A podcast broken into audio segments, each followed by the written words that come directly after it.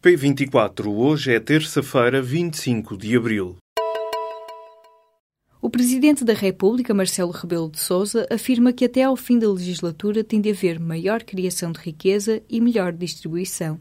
O aviso para o governo e para a oposição foi deixado no discurso de Marcelo na cerimónia do 25 de abril no Parlamento. Em ano de autárquicas, o presidente fez votos de que a nova legislatura promova ainda mais o combate à pobreza e às desigualdades.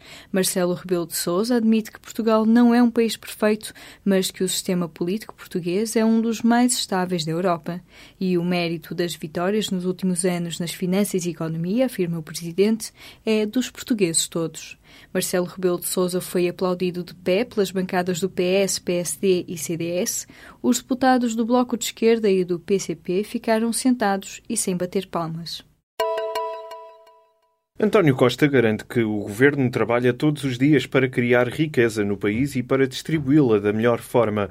O primeiro-ministro comentava desta forma as declarações do presidente da República na cerimónia que assinalou o 25 de abril na Assembleia da República. Marcelo Rebelo de Sousa afirmou que até ao fim da legislatura tem de haver uma maior criação de riqueza e melhor distribuição. Uma criança de 4 anos foi atacada na manhã desta terça-feira por um cão de raça Rottweiler. O ataque ocorreu na via pública, em Matosinhos. Uma fonte dos bombeiros de Lessa do Balio afirma que a menina sofreu ferimentos na cabeça, no braço e numa mão. A criança está em estado grave no Hospital de São João, no Porto. O Rottweiler andava na rua, sem trela, e feriu também a mãe da menina e um homem que as tentou socorrer. O dono do cão tentou fugir, mas foi interceptado pela polícia. De acordo com a lei, o Rottweiler Rottweiler deverá ser agora abatido por um método que não lhe cause sofrimento. A Coreia do Norte vai entrar num ponto sem retorno se fizer um novo teste nuclear. O alerta foi deixado nesta terça-feira por um jornal do Partido Comunista Chinês. Nas últimas semanas, a tensão entre os Estados Unidos e a Coreia do Norte subiu de tom. Os Estados Unidos já ameaçaram lançar um ataque preventivo em resposta ao programa nuclear do regime de Kim Jong-un. O jornal Global Times, controlado pelo Partido Comunista Chinês, alerta que se a Coreia do Norte realizar o sexto teste nuclear, o mais provável é que a situação chegue a um ponto sem retorno. A China é o principal aliado do regime norte-coreano e é considerada por Washington como essencial para conter as ambições nucleares do país vizinho. Mas o jornal do Partido Comunista alerta que Pequim tem uma influência limitada. O PSD nega ter defendido a junção num só ato eleitoral das eleições legislativas e europeias de 2019. Numa nota enviada ao público nesta terça-feira, o partido explica que tal cenário não foi colocado em cima da mesa. A notícia tinha sido avançada na semana passada pela Rádio Renascença.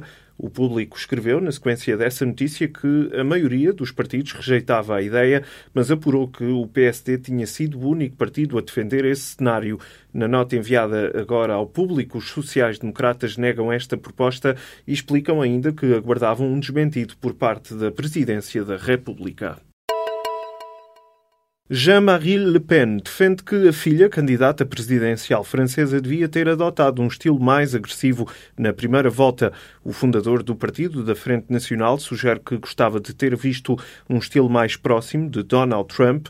As críticas do pai Le Pen surgem depois da líder do Partido Nacionalista anunciar que vai suavizar o tom e dar um passo atrás na agenda de extrema-direita. Marine Le Pen ficou atrás de Emmanuel Macron na primeira volta das presidenciais presidenciais como a segunda mais votada.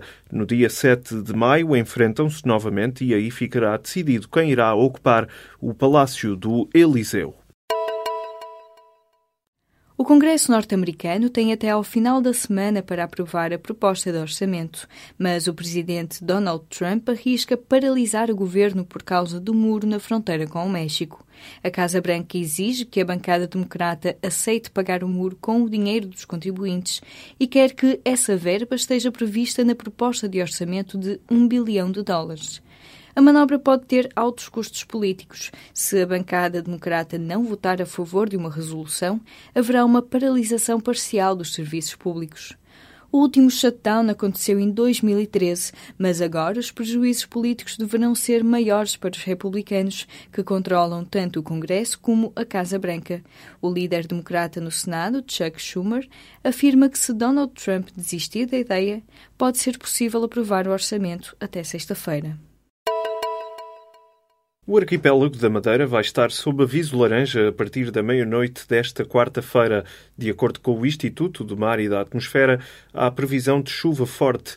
O aviso laranja, o segundo mais grave de uma escala de 4 que vai estar em vigor até ao meio-dia, abrange a costa sul e as regiões montanhosas da Ilha da Madeira e a Ilha do Porto Santo. O Serviço Regional de Proteção Civil divulgou um comunicado com recomendações à população. As autoridades preveem que as condições atmosféricas adversas se prolonguem até sábado. Chama-se Manifesto para a Cozinha Portuguesa 00. A proposta é dos organizadores do Festival Sangue na Guerra e quer unir os chefes portugueses em torno de uma bandeira gastronómica.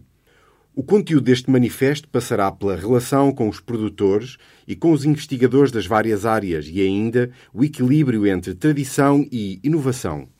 A ideia de um manifesto não é nova. O mais famoso é, provavelmente, o da nova cozinha nórdica. Nesse documento, os chefes comprometiam-se, entre outras coisas, a trabalhar com ingredientes da estação e promover os produtos escandinavos. O manifesto português será apresentado a 5 de maio no simpósio que marca o primeiro dia do Festival Sangue na Guerra, em Lisboa.